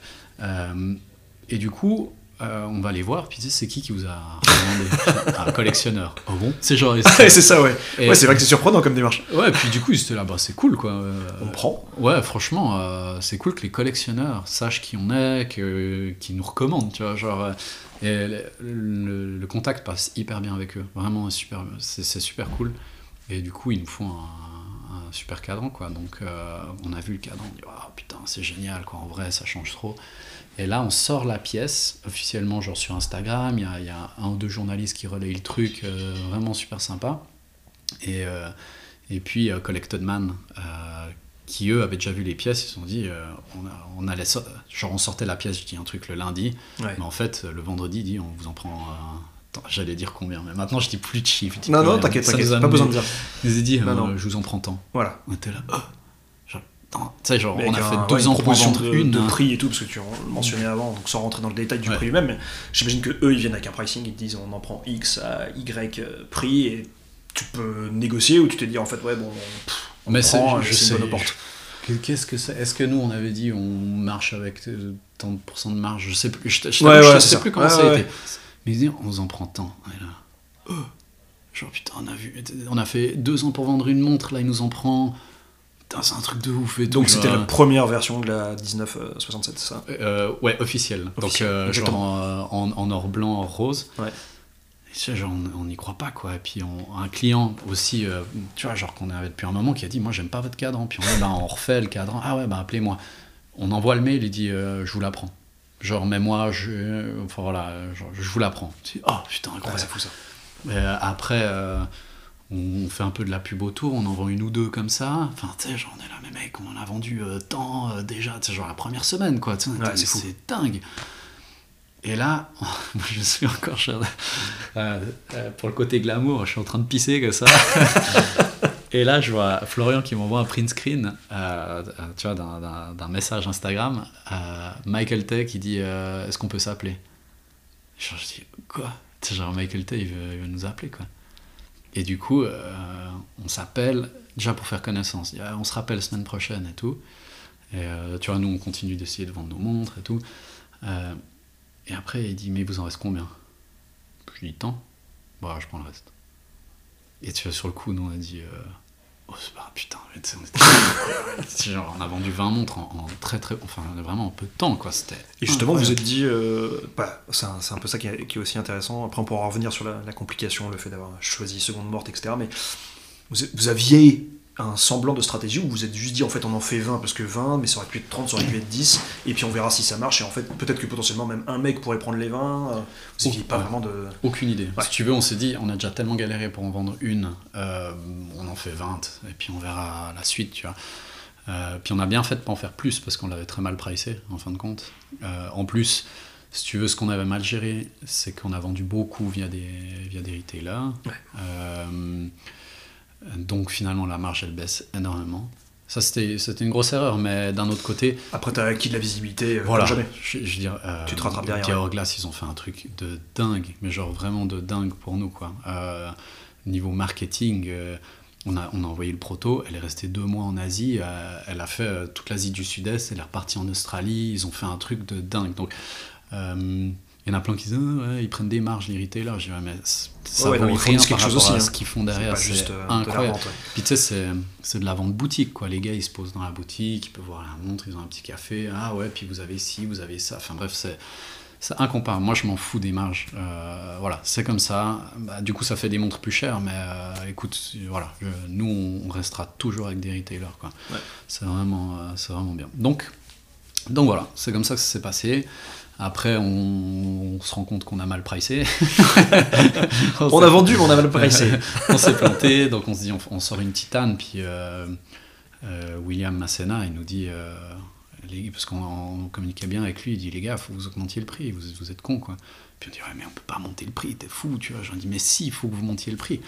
Euh, et du coup, on- il nous a dit vous, pouvez monter à temps quoi. Franchement, c'est c'est- ça- c'est ce que ça vaut quoi. Enfin, Ouais. au bout d'un moment, faut vendre la montre à ce que ça vaut quoi. Ouais, eu égard au travail, à la recherche, comme tu dis. Ouais, euh, exactement, Les mois, les années de, de conception, euh, ça se price. Et puis du coup, on dit bon, on sort un, un modèle titane, plus cher, mais on n'osait pas faire le prix qu'il nous a dit, tu vois. Du coup, on dit ben, on augmente de 10 000 francs. Et genre, si on va se faire mais lyncher. Super raisonnable. Mais c'est drôle, hein, parce que Ouais. de ton côté de la table, Ah on se dit ouais. c'est une augmentation, effectivement, en pourcentage, tu être à 15% d'augmente, c'est Ouais. énorme. Et du côté acheteur ou collectionneur, t'es là seulement, parce qu'effectivement, la première. La première souscription, c'est toujours la plus compliquée à vendre. Il faut trouver des gens, des financements. Ouais. Et la deuxième, tu te dis ça y est, celle-là, elle va peut-être se vendre plus. Et forcément, on doit payer un petit premium par rapport à ce qui était fait avant. Et du coup, ben, euh, personne nous a rien dit. Ouais. Tu l'affiches en police 2 sur. en blanc, illisible. Et Pour le prix, coup- non, mais je- et du coup, euh, t'es là, et on a revu William, je sais plus, un peu de temps après, puis il dit, puis alors, vous avez eu des remarques? Fait non, zéro. Il dit, bah ouais, vous aurez dû le vendre au prix que je vous ai dit. Justement, ouais. cette, cette deuxième version en titane, euh, Mhm. donc euh, combien de modèles et à peu près en combien de temps ça s'est vendu par rapport à, à la première série? Alors là, en fait, si tu veux, euh, ce qu'il faut savoir, c'est que vu que euh, Mike, il, a, il, a, il avait pris le reste des montres, il y a des gens qui sont venus après, tu vois. Après, il y a eu le Grand Prix, on a gagné le Grand Prix. Beaucoup, beaucoup de gens qui ont voulu une montre. Puis on a dit, bah non, on n'a plus rien, quoi. Allez voir euh, des Hourglass. Euh, et du coup, ça a créé de la demande. Donc on a sorti la Titane. En gros, si, je veux dire, entre guillemets, tout était vendu le premier jour euh, parce qu'on avait une liste d'attente Ouais. trois fois supérieure à ce qu'on pouvait produire, tu vois. Donc, euh, bien sûr, dans, dans les listes, les gens ont dit euh, Ah non, Titane, je suis pas fan, ah, j'aime pas le bleu, etc. Donc, on allait demander à d'autres personnes. Mais, euh, mais du coup, euh, il nous a fallu, je sais pas, je veux dire, jusqu'à ce que les derniers clients y payent, euh, aller un mois et demi Ouais. euh, pour tout vendre. Mais en soi, euh, le, le gars qui appelait le jour même, c'était foutu. Ouais, Enfin, bien en sûr. soi, voilà. C'était déjà vendu. C'était Je pense à ça. mon point, revenir au, au GPSG, hein, au premier, première petite statuette, avant, avant la seconde d'il y a quelques mois. Ça s'est passé comment, ce processus? C'est quelque chose que vous aviez en tête de vous dire, tiens, il faut absolument qu'on passe, euh, comme vous aviez fait par exemple Baselworld, mais passer au GPSG pour avoir la notoriété et peut-être justement euh, ce, ce- ce prix-là? Ouais. Comment ça s'est passé? On s'est dit, vas-y, on, on lance le truc. On fait le dossier. Ouais, vraiment pas plus comme tu disais. Viens, on essaye, on verra bien. Putain, chier, il y a Carrie. Il est souvent là. hein. Euh, puis il gagne souvent, quoi. Ouais, c'est ça. Et du coup, voilà, puis... La catégorie, c'est c'est eux qui la choisissent ou c'est vous? Parce que Non, c'était c'est euh, Révélation horlogère. Alors, ah non, ça, en fait, si tu veux, t'es dans la catégorie homme. Ouais. Et puis après, euh, Révélation horlogère, c'est eux qui ont C'est décidé eux de qui t'attribuent la catégorie. Ouais, parce que tu vois, la montre de Carrie, elle était, elle était sublime, donc ils ont dit, ben, on file ça à Carrie, et puis Ouais. nous, euh, ben, euh, Révélation horlogère. Et du coup, on a, on a reçu ça pendant le Covid, donc euh, il y avait personne d'autre euh, dans la salle, à part, à part nous, quoi. Gros, c'est chaud d'ambiance. Tu te dis, putain, euh, Baselworld, euh, on veut participer, C'est quand même c'est con. mort, GTHG, c'est mort. On est vraiment bref, tout seul. Enfin voilà, en fait, c'est c'est vraiment, c'est vraiment triste parce que c'est un moment où tu fêtes. Et en fait, je t'assure, on a fait la photo et on était seuls, récupérer notre prix. Il y avait Stéphane Forcet qui était là avec David Bernard. euh, euh, enfin bref, euh, au placé chez, chez GF. Et puis euh, on a pu un peu discuter, c'était hyper cool, mais c'est tout. Enfin, tu vois. Et tu sais, tu repars avec ta bouteille de champagne, bon. t'es là, tout seul. Bon, on rentre chez nous. Bon, bah maintenant, vois, on va genre- produire. c'est ça un peu. Euh, Voilà, bon après, rien contre le GPAG, rien du tout. c'est, euh, Ah, c'est voilà, hein. Ouais. C'était le Covid et puis euh, on n'a pas pu vraiment savourer euh, cette victoire. Quoi. Et t'as vu vraiment justement une, une différence notable du jour au lendemain? À la fois à partir du moment où t'étais dans les nominés et puis ensuite quand eu justement ce, ce prix de la révélation horlogère, tu t'es dit vraiment, on passe un gros cap, parce que c'est souvent le retour que, Ouais. que font certaines marques d'ailleurs, quelle que soit la catégorie dans laquelle ils sont, Ouais. c'est vraiment un boost en fait euh, Ouais, énorme. totalement. Le fait, c'est fou parce que c'est vraiment le fait de gagner. Le fait d'être dans les 6, ça change rien. Ouais. Mais le fait de gagner, ça, ça, ça change énormément. Ouais, ça, c'est sûr. Donc, euh, ouais. Et puis, euh, ouais, puis, euh, puis voilà. À partir de là, on engage du monde pour avancer, dont, dont l'ingénieur. Euh, à la base, on était parti pour faire un chrono euh, simple. Puis on dit, ah, bien, on a un ingénieur, maintenant on pousse un peu, euh, du coup, chrono rattrapante. Donc on va dire la troisième pièce, donc la 2941, ouais. voilà, exactement. Chrono rattrapante. En fait, à la base, on voulait faire une, une seconde foudroyante, et puis après, ouais, il y avait des, des- des points de vue techniques, on on n'était pas d'accord de faire des sacrifices, parce que pour nous, le, le design compte énormément aussi, puis on disait, bah, en fait, on doit sacrifier des trucs du design, se- selon notre vision, attention. Bien sûr, hein bien sûr. euh, par rapport au mécanisme qu'on n'avait pas envie. Donc on a dit, ok, on fait autre chose. Allez, vas-y, chrono rattrapante, mais chrono rattrapante un peu différent, tu vois. Genre, euh, vu qu'on a un, un- un open dial, viens, on met sous le cadran comme ça, tu vois, on peut séparer, avoir des chronos des deux côtés. euh, et en plus, on peut choisir le poussoir, parce que nous, on voulait vraiment mono-poussoir sur la couronne, mais on n'était pas fan d'avoir le poussoir à 2 heures ou, à- ou ailleurs, tu vois. ouais, ouais. Et on disait, voilà, encore une fois, long game à 10 heures, c'est cool. Tu sais, ça donne, ça, cool. ça casse la symétrie. On aimait bien cette, cette histoire. euh, voilà, c'est symétrique parce que d'un côté c'est balancé, c'est de l'autre côté, mais c'est pas symétrique. Enfin bref, du coup on aimait bien. C'est pour ça qu'on est parti avec une, euh, une rattrapante sous le cadran, passer énormément de temps sur le design de chaque composant pour que tout aille bien, travailler avec le designer, avec le constructeur, avec nous. Ça a pris 4 mois juste sur les composants en fait. Et puis c'est vrai qu'on finit de designer le mouvement, puis après il faut faire le cadran. Et en fait, on remarque que si on laisse trop de place pour montrer la rattrapante, le cadran elle devient de moins en moins lisible.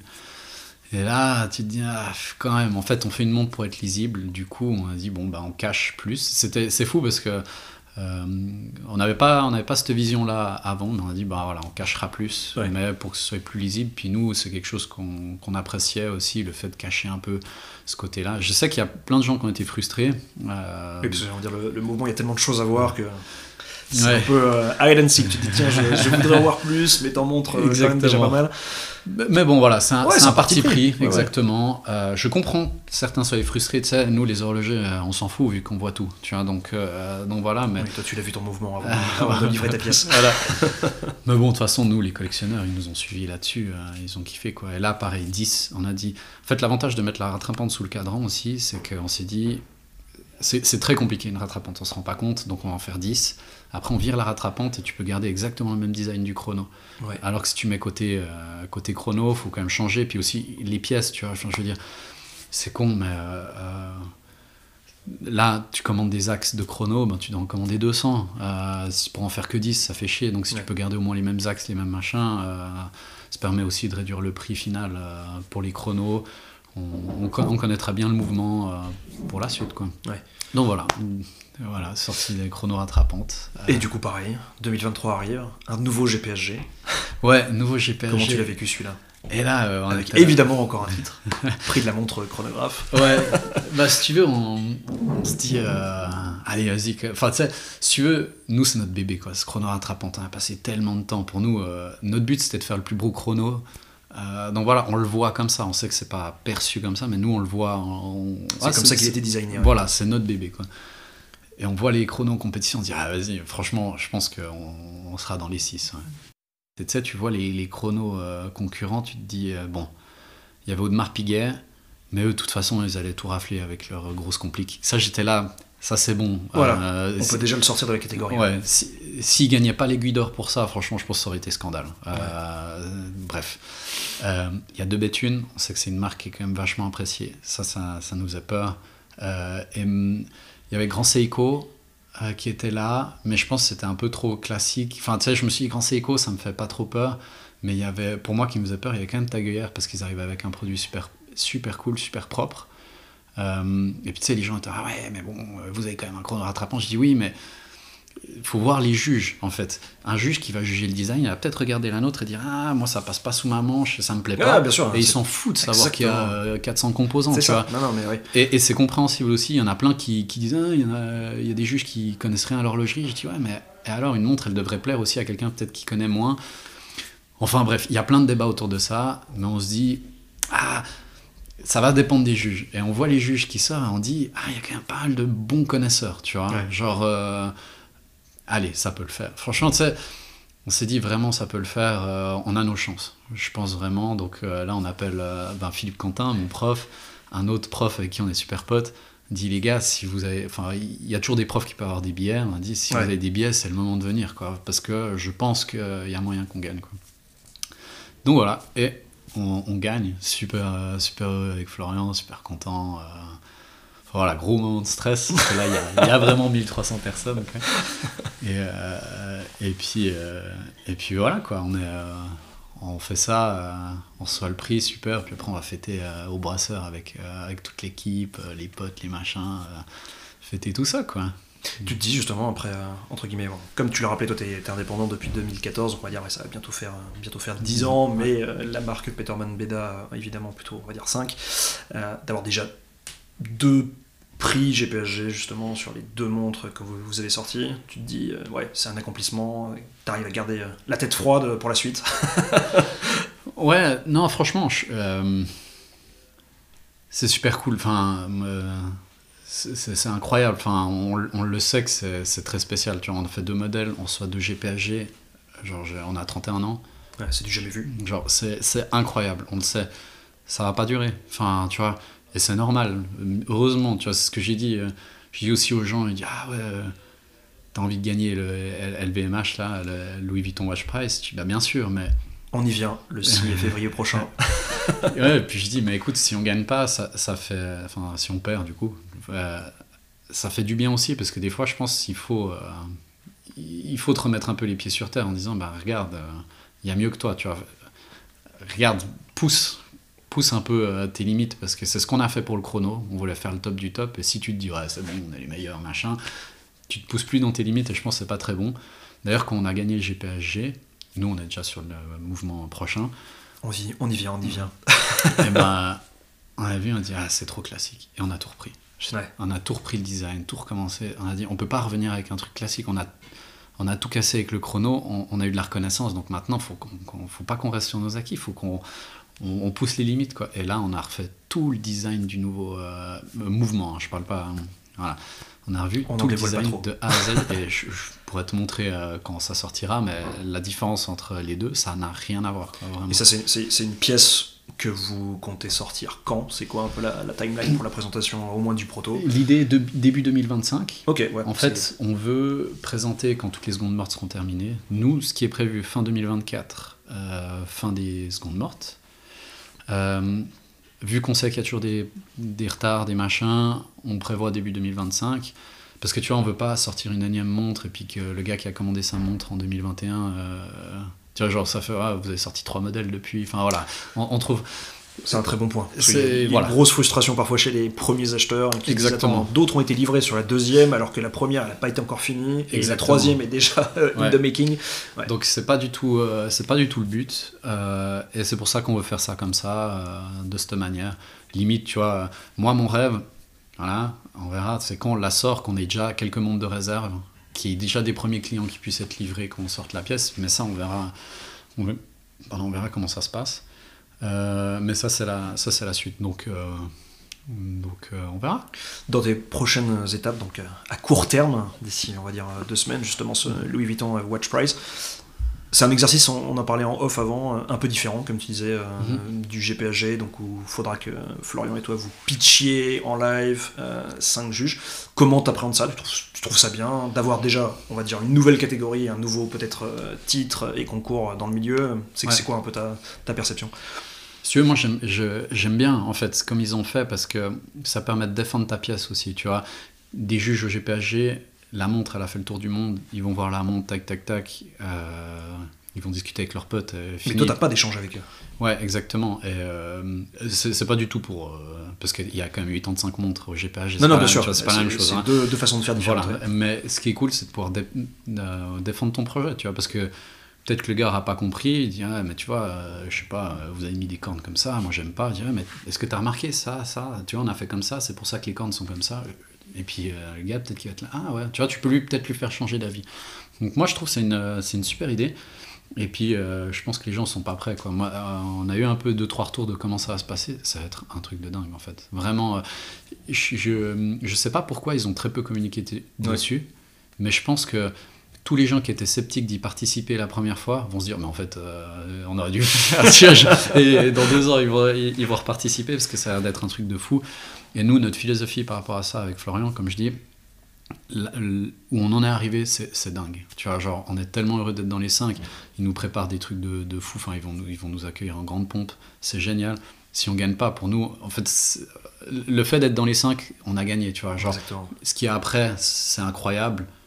Mais pour nous, là, c'est déjà génial. Tu vois, genre, mon père, bah, ça va nous donner la niaque. Il fait, allez, il faut pousser pour leur dire, non, regardez ce qu'on était capable de faire. Mais de toujours se remettre nous en question euh, parce que pas de dire euh, comme tu disais genre c'est eux ils ont rien compris c'est pas du tout on, en a connu beaucoup des, des snobs comme ça c'est toujours les autres qui comprenaient pas ça c'est au bout de 15 ans ils étaient ah, ah il y a quand même peut-être dans les autres 2-3 mecs qui sont valables c'est clair c'est clair donc voilà toi un peu euh, donc voilà tu as déjà eu ces titres là un nouveau mouvement une nouvelle montre ton rêve ultime ou ta conception ultime, ça serait quoi si tu devais, donc pas forcément quelque chose que tu feras d'ailleurs, mais euh, mhm. tu te dis tiens peut-être dans 5 ans, dans 10 ans, on a cette vision-là, on va sortir, j'en sais rien, tel type de tourbillon, tel type de complication couplée à une autre. Mhm. C'est quoi un peu ton, ton rêve fou, l'accomplissement si tant est que tu puisses l'atteindre un jour? Ouais, pour moi, l'accomplissement, en gros, bon, ça on le dit toujours, hein, euh, pour nous c'est Voutilainen, tu vois. Genre, euh, le gars il fait tout tout seul, il fait tout chez lui, mais vraiment juste la marque Voutilainen parce que lui il a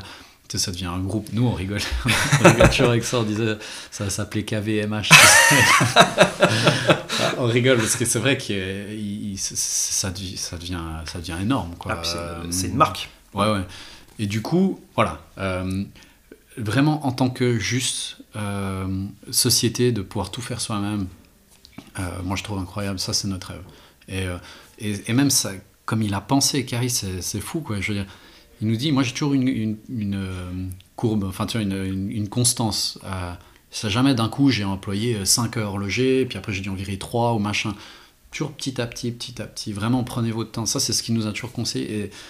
Et si on regarde vraiment un gars qui a fait zéro faute, parce que on fait tous des fautes, enfin nous les premiers, des indépendants, machin, je pense que Kari Vutiainen a fait zéro faute. Quoi. Enfin, c'est en tout cas l'effet qui donne, qui donne. Tu vois, peut-être qu'il va dire, ah, mais là j'ai fait une erreur, machin. Je suis sûr que probablement justement qu'il en a fait euh, énormément parce qu'il est hyper perfectionniste. Ouais, ouais, ouais. Alors très probablement, mais quand tu regardes l'extérieur, pour moi, le gars, c'est un sans faute. Quoi. Donc c'est euh, au niveau de manager son entreprise, pour nous, c'est un modèle, vraiment.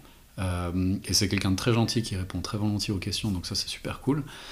Et euh, comme goal personnel, tu vois, pour le futur, les calibres, moi j'aime bien le conventionnel, tu vois. J'aimerais bien faire un modèle conventionnel, euh, tour, pointeuse, machin. Mais, tu vois, genre, en fait, si tu veux, je pars du principe que le tourbillon, c'est quelque chose de vraiment exceptionnel. Mais aujourd'hui, on en a tellement vu, parce qu'avec les CN, c'est plus facile à fabriquer. Je dis pas que c'est simple, attention. Plus facile.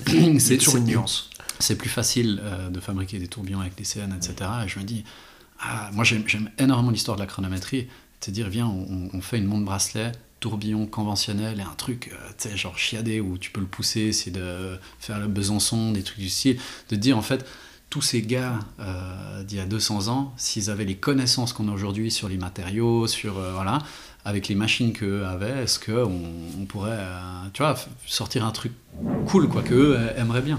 Donc moi, c'est ma philosophie. Je, je, rêverais de faire un monde de poche, mais ça, on sait que ça se vend pas, donc il faudrait faire un monde de bracelet. Mais mon rêve perso, c'est de se dire, on a, on a assez de, de ventes pour euh, faire des, des, des, des, tourbillons conventionnels. Je dis tourbillons, mais euh, des montres conventionnelles, ça, ce serait mon rêve. Ouais. Et tu as aussi euh, exploré, ce que, ou est-ce que c'est quelque chose que vous explorez bah, depuis la toute première montre que vous avez vendue, de vous dire, tiens, on peut répondre à des, à des demandes, faire des pièces uniques, ça c'est un, un, truc qui peut te botter ou... Alors nous, alors, si tu veux, on fait on, on, a fait quelques pièces uniques de toute façon, on communique pas dessus parce que voilà, bien sûr. fou, mais de toute façon les clients en général on leur dit, on dit euh, la série elle est limitée, on se donne le droit de faire quelques, quelques pièces qui, qui sortent comme ça, mais très peu parce que moi j'aime bien la philosophie Patek euh, de l'époque, je, je, sais pas ce que c'est la philosophie aujourd'hui, mais en tout cas de l'époque, ben voilà, tu te dis, euh, tu prends un 2499, c'est majoritairement de l'or jaune je sais pas si tu en as vu une en or blanc, mais c'était là, bah, c'est comme ça change. Parce que c'est tellement rare d'en trouver une d'un coup d'une couleur différente, c'est ouf. Et du coup, ben, euh, de faire des vraies pièces uniques, si on veut, euh, enfin, entre guillemets, de rendre vraiment la chose unique. De dire, euh, tu vois, je sais pas, peut-être dans 10 ans, les gens ils vont tous connaître la seconde morte, puis ils vont dire, waouh, t'as vu, je sais pas, bon, je prends par exemple, on a fait la première pour notre client, c'est une en, or jaune, mais tu vois, il y a eu très peu de communication par rapport à ça. Et d'un coup, peut-être dans 10 ans, il y a un gars, ah, t'as en or jaune, c'est dingue, tu vois, genre. Moi, c'est le, truc que, que j'aime, de rendre la pièce unique unique. Et là, là, on ne suit pas l'exemple de Carrie, parce que Carrie, c'est l'inverse. N'importe qui peut demander un deuxième cadran. Et ça, je pense, d'un point de vue business, c'est beaucoup mieux, parce que du coup, voilà, il fait plus de ventes. Mais nous, on aimait bien le, côté exclusif où euh, on n'accepte pas. Tu vois, il y a des clients qui nous ont dit euh, Ah, mais la titane, je peux la prendre en cadran gris et tout. Puis on a dit Ben non, désolé. Même moi, j'aurais trop envie, tu vois. c'est ça. Toi-même, tu dois mettre des limites, mais. Euh, ouais, le truc, c'est que si tout le monde a des cadrans différents, ah, je, trouve, euh, je trouve dommage. Alors que le gars qui aura sa titane avec un cadran d'une autre couleur, il va dire Vous êtes 25 gueulus à avoir le cadran bleu, moi j'ai le cadran euh, marron, tu vois. Parce que c'est un bon client, parce que pour une raison X ou Y, tu vois, c'est pas contre les autres, forcément. Non, bien sûr. Pas dans l'opposition, ouais. Mais voilà, c'est ça. Donc oui, nous, on s'autorise toujours des pièces uniques, mais on en fait genre très très peu. Quoi. Ouais, ouais, ouais. Donc, donc voilà avant de finir, quand on s'appelle Gaël Peterman, qu'est-ce qu'on porte comme montre ah Je ne vois rien à ton poignet. là, tu vois rien. Parce que... Alors, j'aime beaucoup Swatch. Donc j'ai beaucoup de Swatch. En fait, je trouve cool de dire, euh, je sais pas, il faut une connerie euh, Dragon Ball. Euh, ouais, tu mets 80 balles, t'as une montre Dragon Ball. Tu vois, genre, c'est je trouve trop cool. j'aime bien Seiko aussi. J'ai une, j'ai une Seiko 5. J'ai vraiment hésité quand ils avaient fait la Seiko 5 Snoopy. Euh, mais je trouvais un peu cher pour une Seiko 5, donc finalement j'ai pas pris. Euh, mais j'ai une, j'avais euh, récupéré une vieille Seiko Alarme, hein. je sais plus comment elle s'appelle. que j'ai j'ai beaucoup aimé. Et puis après, j'ai une Baltique aussi qu'on m'a offert. Euh, les euh, bah, la collaboration avec Collected Man. En Ouais, fait, bien ils, nous ont, ils, ont- ils nous ont offert une. Donc euh, je porte souvent, j'aime beaucoup. Vraiment, c'est une, c'est une super marque. C'est pas très cher à acheter tout ça. non, non, je fais, je fais de la Pas pub encore de parce que. souscription chez ah, belle réussite, Euh, belle réussite. Non, franchement, on, est- on allait les visiter à Londres, là, dans leur. euh, euh, comment comment t'appelles Ouais, ça showroom. showroom, ouais, ouais. Et euh, j'ai pu en voir d'autres en vrai et tout. Et j'étais là, putain, c'est cool quoi. Franchement, pour, le prix, le euh, pour le prix, j'aime j'aime vraiment Ouais. bien. Et puis voilà, des petites montres comme ça. En fait, j'ai pas de grosses montres parce que j'ai peur de m'en lasser. Tu vois, il y a un moment où. euh, bon, déjà, je peux pas me payer des montres de dingue parce que on n'a pas des salaires de fou. Mais il y a un moment où je me suis dit, je voulais vraiment m'acheter la, la, la Tudor Black Bay 58 en, en bleu. Je la trouve mais tellement belle, mais genre vraiment tellement belle. Je confirme. Et il y a- il y, a un moment où j'ai eu la- les finances et j'ai dit j'achète ou pas? Finalement, j'ai acheté un boîtier d'appareil photo. C'est bien aussi. Parce que voilà, mais j'ai en fait j'ai vraiment hyper peur de m'en lasser vu que j'ai plein de swatchs. Tu vois, dès que je la mets deux jours, j'en ai marre, j'en mets une autre, etc. Et je me dis une swatch, tu peux t'en lasser. Une montre à 3500 francs, ah ça me ça me ferait un peu chier. Et euh, après, toutes les autres montres où je sais que je m'en lasserai pas, c'est beaucoup plus cher. Mais c'est clair que dans ma vie, je me disais, j'aimerais bien quand même une Languet Ouais. parce que j'aime beaucoup. Une, tu sais, même une petite Reverso, un truc du style, ça fait quand même partie de l'histoire. Ça tu fait vois, moi, je vraiment partie de lis- l'histoire. Puis ouais, tu peux en trouver pas trop cher d'occasion. Euh, tu vois, il y a des trucs comme ça. euh, euh, des, des petites montres vraiment que j'aime- j'aimerais bien. Vraiment, ça, c'est les deux. La, la- Chez Langueux, t'as un modèle en particulier Ouais, moi j'aime bien la Lange Heinz, tu sais. Ouais, bien sûr. et puis un, un vieux modèle si possible, tu vois, sur lesquels j'ai bossé. et en plus, un truc marrant, c'est que on notait tout le temps les numéros qu'on montait, tu vois. Euh, moi j'ai du coup tout mis dans un dossier Excel, donc j'ai tous les numéros de toutes les langues que j'ai montées. donc si Ça, un ça jour je mal. retrouve le bon Acheter numéro. ta propre production euh, dans 10 incroyable. ans. euh, Ouais, ouais, c'est génial. Non. Enfin voilà, du coup, ce serait marrant, mais c'est vrai que Lange Heinz, j'aime beaucoup. Mais même, ils ont fait la 15-18 euh, Up and Down, que je trouve magnifique, mais bon, j'ai pas bossé dessus. Lange, on fait vraiment des, des très chouettes modèles sobres. Moi, j'aime j'aime bien. Je, je prendrais pas un datographe, je trouve trop épais.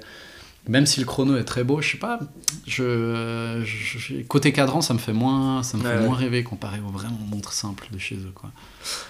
Pour finir là-dessus, on en a parlé au milieu du podcast, justement, bah, les, les années euh, 2000, 2010, 2010, 2020 pour les indépendants. Maintenant, on est un peu dans, dans un âge d'or, bah, que, ce soit, que ce soit pour toi ou pour d'autres. Comment toi tu vois un peu l'évolution de ce mouvement, on va dire, dans les 5-10 ans à venir Mhm. Est-ce que tu penses qu'on va arriver à un certain moment à un espèce de plateau, qu'il y aura peut-être une, une saturation, ou à l'inverse, qu'on est, euh, comme disait d'ailleurs euh, Simon euh, dans un autre podcast, qu'on est, qu'on est au tout début en fait d'une nouvelle période où il y a bah, une nouvelle génération de mecs entre euh, 30 et 40 ans et qu'en fait c'est c'est un peu aujourd'hui que ça commence Ouais. Moi, je suis pessimiste. Euh, tu vois, on était les rois du monde dans les années 2000 et puis euh, tout s'est écroulé. Moi, je dis toujours à mes potes indépendants, faites attention. parce que je pars du principe que ça va se péter la gueule. C'est aussi pour ça que on veut des revendeurs. Parce que le jour où ça va mal, eux, ils auront toujours les bons clients. Peut-être je me trompe, j'espère, tu vois, parce que moi je trouve que c'est une super période. Il y a ple- plein de jeunes qui peuvent enfin se lancer, puis jeunes, mais même des. Tu vois, je, je pense qu'il y a des gars qui auraient 40 ans qui auraient eu envie de se lancer. Ben, euh, c'est jeune, 40 ans. Allez, 55 ans. Euh, je m'en rapproche du coup. Ouais, Non, ça, euh, tu vois, du beau côté. tu te dis à 50 ans, 55 ans, est-ce que tu auras envie de te lancer indépendant s'il te reste 10 ans à à faire? Alors que là, tu te dis, ah, mais je suis quasi sûr que ça pourrait se vendre. Tu vois, c'est cool, du coup, ça amène, ça amène du challenge, ça amène d'autres visions. Donc moi, j'aime bien, j'ai- j'aime vraiment bien ça, mais je pars du principe que dans 5 ans, c'est fini. Tu vois, genre, euh, il y aura plus que les vrais intéressés, parce qu'il faut aussi dire qu'il y a beaucoup de, euh, de hype, de gars qui achètent, mais là, on voit, hein, le, marché horloger, il redescend. Alors, ça ne nous touche pas, nous, les indépendants, mais est-ce qu'un jour, ça va redescendre? On ne sait pas, tu vois. faut faire hyper attention, vraiment. euh, voilà, avec ces trucs qui montent trop vite, ça descend trop vite aussi. C'est ça, Donc, les arbres ne montent pas au ciel. euh, Exactement. Merci pour ton temps Gaël, et puis Bah, euh, merci à voilà, rendez-vous le 6 pour le prix Louis Vuitton, peut-être, mais en tout cas, félicitations. bah, merci beaucoup. Merci Gaël. Merci à toi, ciao. Ciao. Merci pour votre écoute. Vous avez aimé cet épisode? Eh bien ne soyez pas timide et faites-le savoir. Abonnez-vous et continuons la discussion sur Instagram d'Orlonomie. A bientôt